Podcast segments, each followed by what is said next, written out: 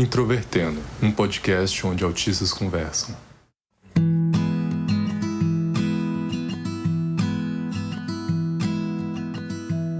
Sejam bem-vindos ao podcast Introvertendo.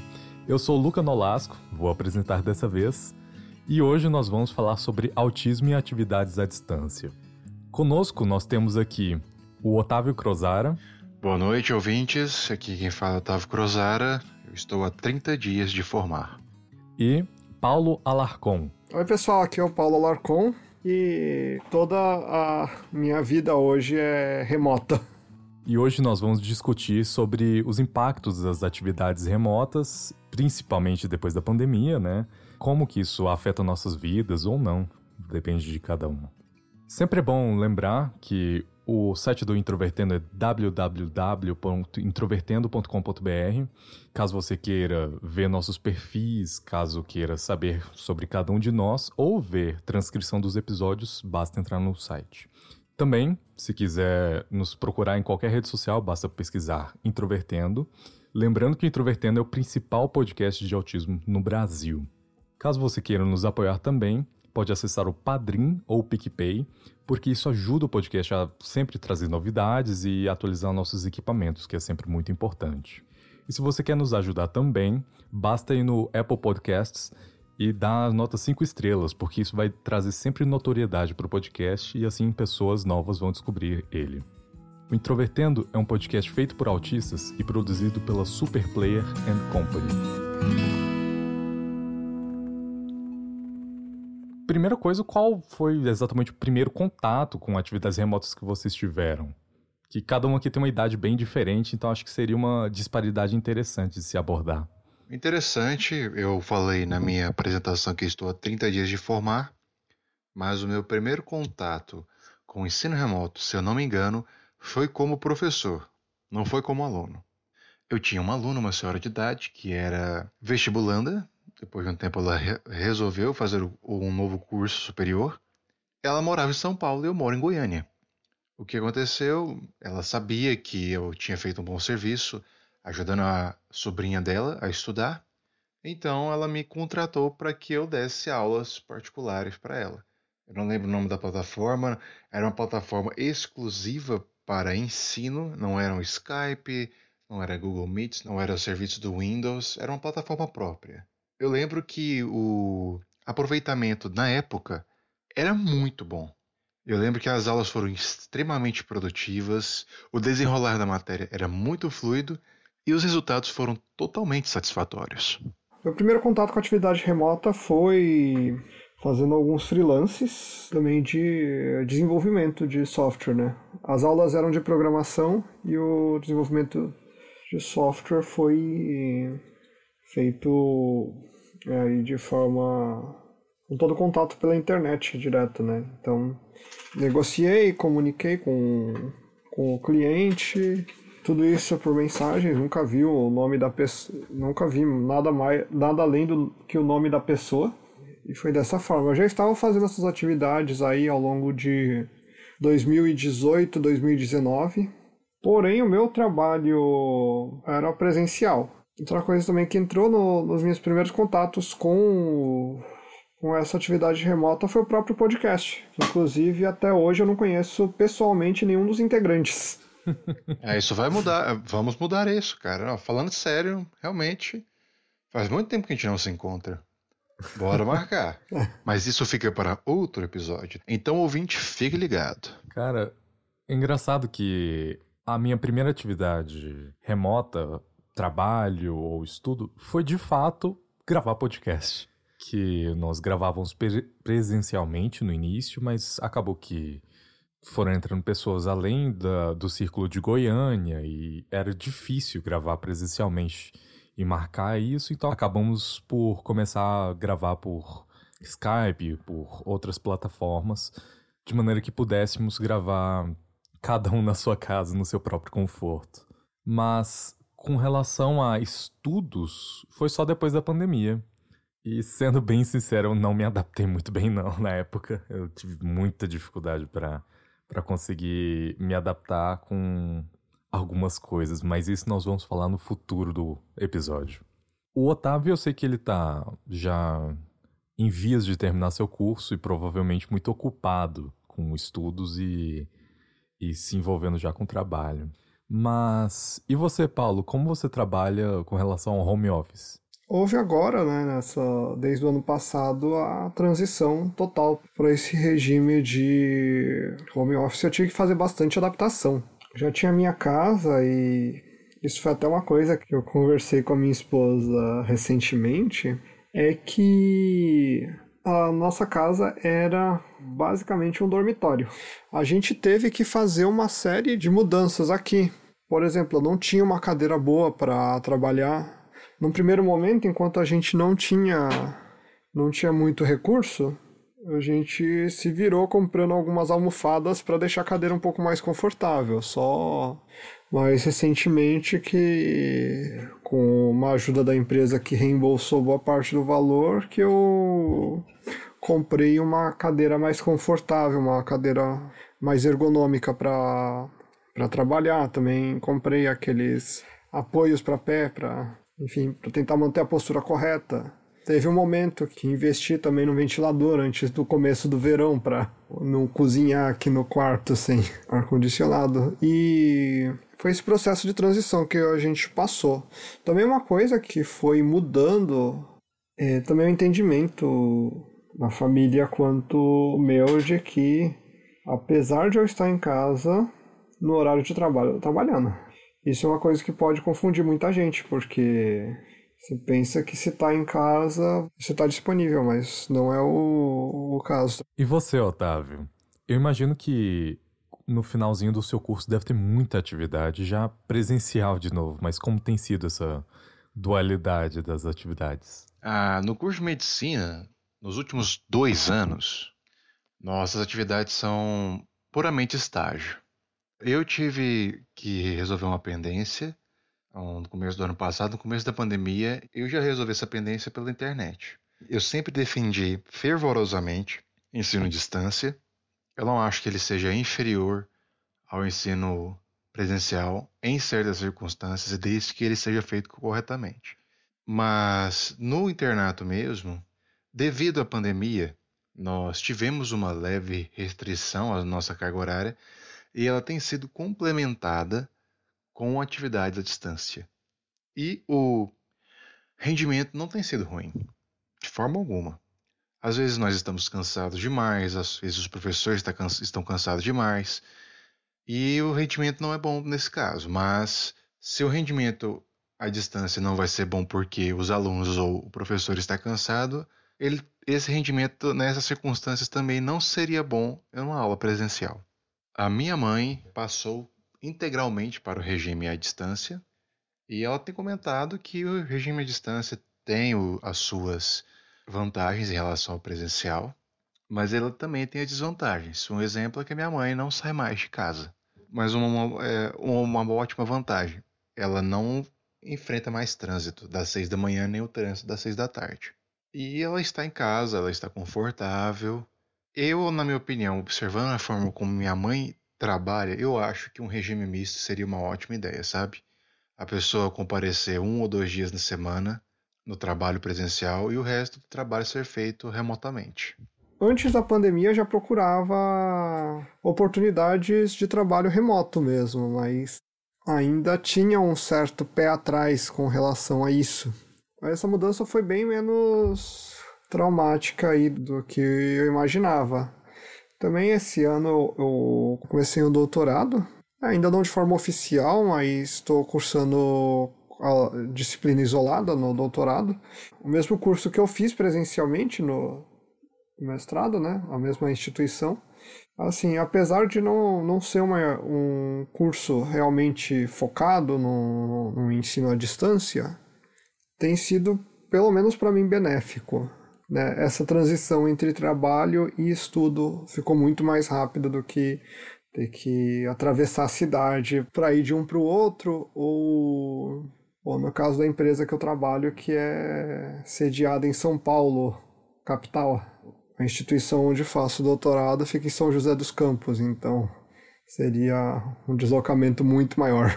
A minha experiência transicionando foi um pouco truculenta porque eu tinha acabado de entrar na faculdade, animado, super contente e imerso no ambiente. E do nada veio esse balde de água fria de que a universidade fechou e não tem ideia de quando vai abrir. Ficou seis meses com a universidade fechada por conta da pandemia e aí decidiram que ia ter um regime emergencial online. Como o nome emergencial dá a entender, foi algo feito às pressas, portanto, não foi algo muito bem planejado sobre como seria a carga horária, pelo menos para o meu curso acabou sendo um pouco apressado isso.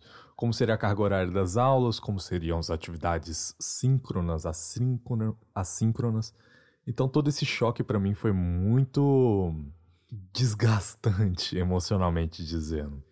E isso acaba entrando já no, no próximo tópico que eu vou trazer, que é como que a atuação remota afetou a gente porque no meu caso, eu já estava num episódio depressivo um pouco ruim, e isso foi o, o pontapé final para eu de fato entrar na espiral de depressão. Onde eu tive que trancar meu curso, eu estava bem ruim e tirei o semestre inteiro para fazer terapia, para tomar remédio, para melhorar, e agora eu tô bem. Mas foi um, uma coisa muito corrida para mim, porque eu nunca tive um computador e do nada eu tive que comprar um para ter aula. Eu nunca tive um quarto só meu e do nada eu tive que arranjar algum lugar na minha casa para ter aula. Então tudo para mim mudou muito de uma vez só. E eu não sei se eu tava muito preparado para uma experiência assim. Como foi para vocês dois essa mudança para atuação remota? para vocês foi algo que melhorou muito a qualidade de vida, piorou? No caso do Paulo, ele já comentou sobre a casa dele, que agora ele passa a ficar mais em casa, então suponho que isso seja algo bom. Como foi aí, Paulo? Uma coisa que estava acontecendo até um pouco antes da pandemia, eu estava entrando num, num período de, de depressão mesmo. Eu já estava experimentando aqueles efeitos de falta de vontade de fazer as coisas. E muito disso, né, vendo em retrospecto, porque desde lá minha toda a minha medicação não mudou, se deve muito ao ambiente que eu tava de atuação presencial, principalmente. Com muita reunião, eu tinha muita ressaca social, sabe? De né, me sentir esgotado por, por conta de longas reuniões, de muito contato interpessoal. Hoje eu tenho né? Eu tenho mais tempo com a minha esposa, com meus bichos, né? tenho mais contato com eles, acompanho melhor tudo que está acontecendo. Antes eu tinha que acordar às 5 horas da manhã para sair 6 horas da manhã de casa para chegar no trabalho na cidade vizinha. Hoje eu consigo acordar 8 horas da manhã e ainda não estou atrasado para ir para o trabalho. Nesse ponto é, é muito benéfico. Eu concordo. O que minha família não está gastando de gasolina não é brincadeira. Ainda mais com a gasolina neste preço. É um pouco engraçado para mim que no espaço de um ano da pandemia minha vida mudou completamente. Que agora meu pai tá morando na minha casa também, então agora eu tenho um carro em casa. Só que eu não tenho carteira de motorista e nem por que sair de casa. para vocês, então, no final das contas, fazendo a somatória aí de dedo, vocês veem mais vantagens ou desvantagens em ter que atuar nesse sistema remoto? Mais vantagens. Mas, porém, o ensino remoto precisa de certas. Ele tem certas necessidades. Se você quiser que o ensino remoto tenha um, um rendimento satisfatório, essas necessidades têm que ser cumpridas. Para mim, teve bastante vantagem mas existem alguns momentos que eu realmente sinto falta da questão presencial. Principalmente as horas de almoço e as horas do cafezinho. Nesse período aí, eu mudei de empresa, tive colegas que mudaram de empresa, de, né, de ambas as empresas que eu trabalhei. Sim, não teve como ter uma, uma despedida apropriada, né? Era comum ir num restaurante mais legal para para comer. Também quando tinha o, as metas de entrega do projeto, né? Que aí a liderança chamava todo mundo para para levar num, num restaurante ali mais mais chique do, né, pago pela empresa, não teve mais. Apesar de receber uns vouchers de iFood nesse, nessas situações, mas não teve mais essas essas comemorações que eram que eram presenciais.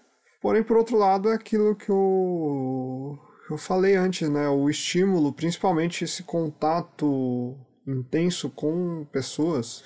É, imagina você preso num, ali numa sala aberta com mais de 100 pessoas, né, divididos ali em várias mesas.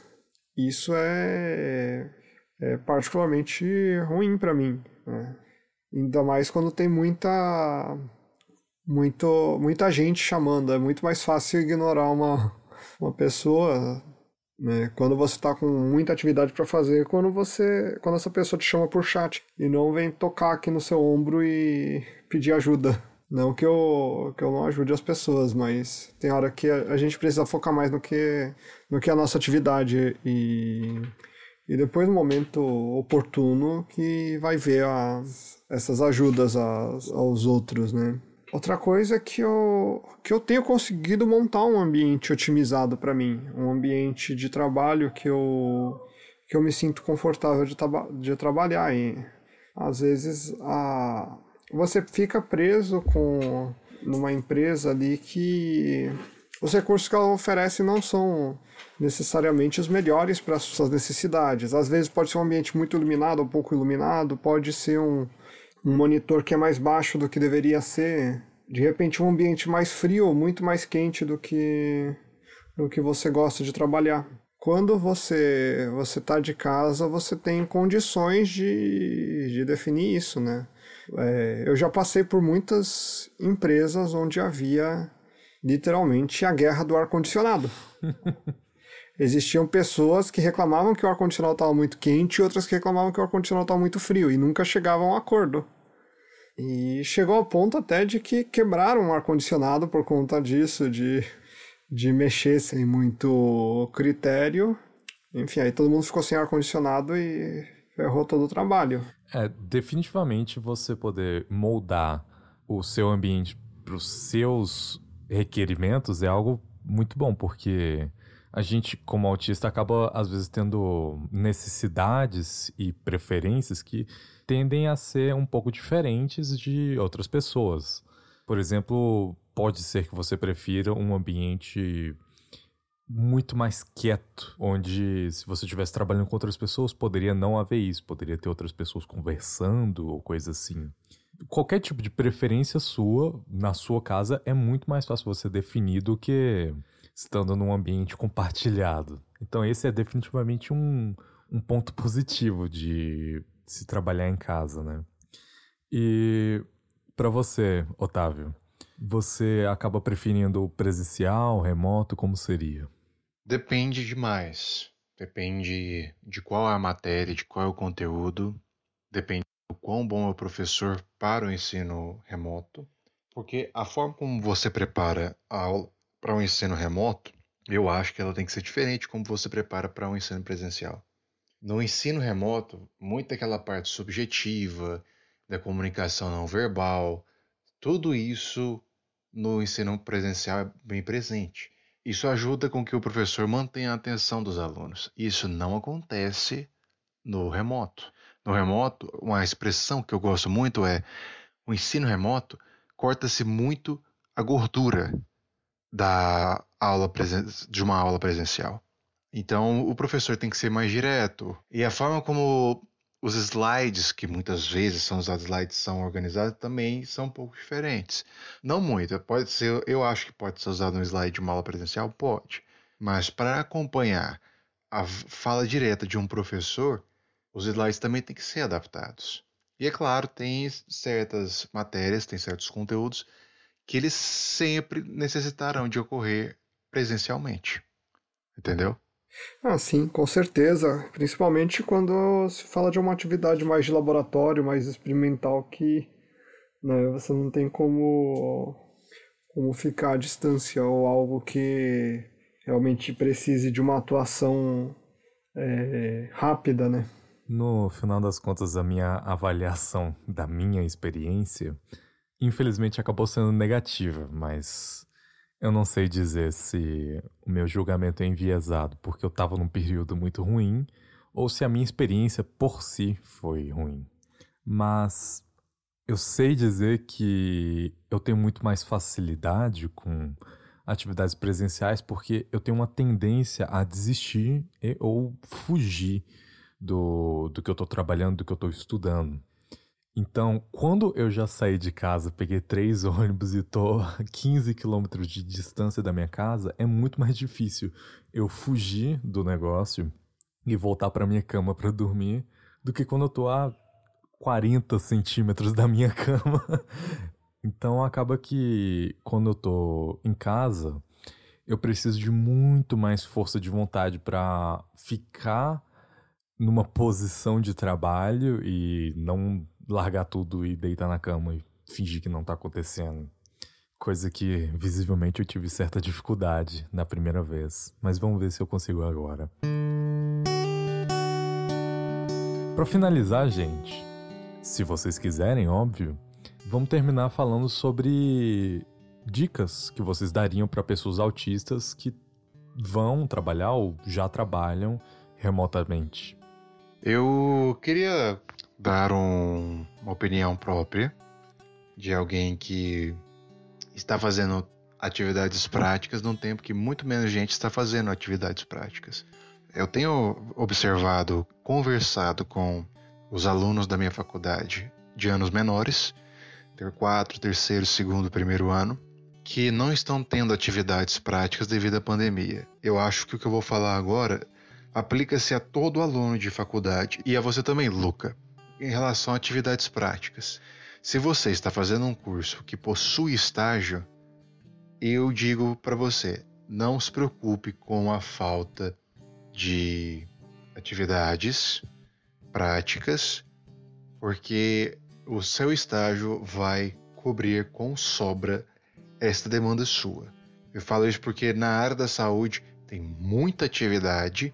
Quem estiver na área da saúde, pelo menos, e sentir que está sendo prejudicado, vocês vão ter atividades práticas de sobra.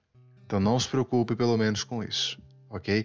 É difícil você entrar no curso e não e, e fazer o curso, o começo do curso pelo computador.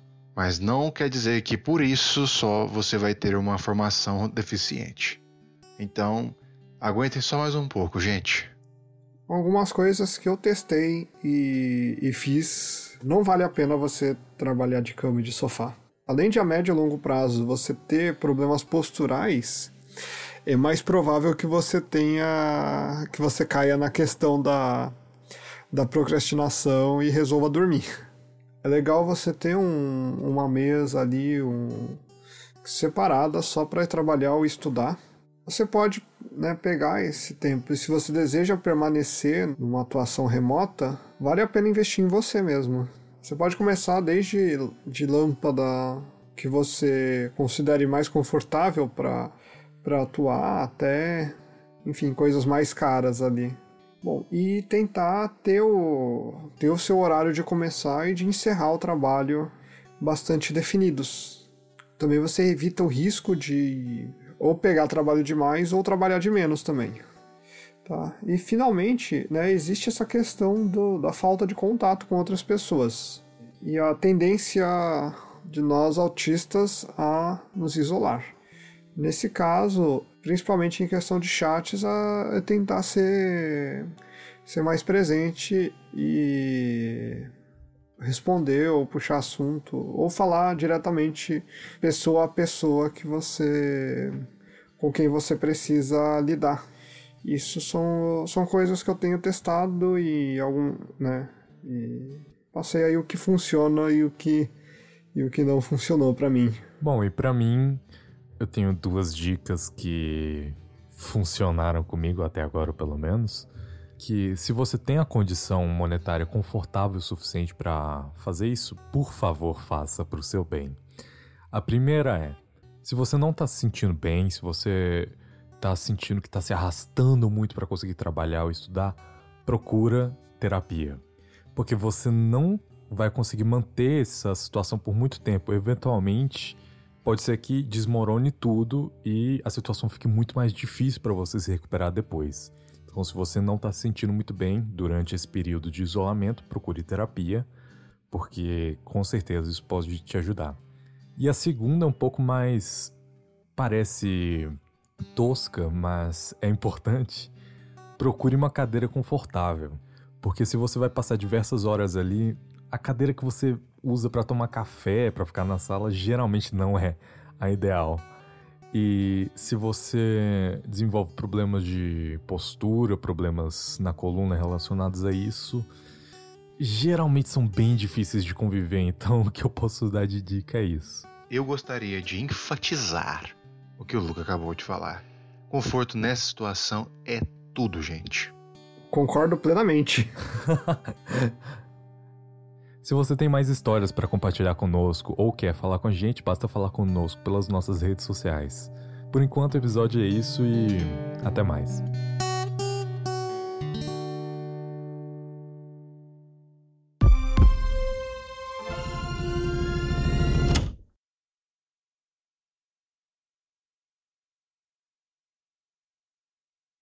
Agora eu vou para a parte do, de falar do site, do, que é o principal podcast do Brasil. É, eu odeio essa parte, mas é rapidinho.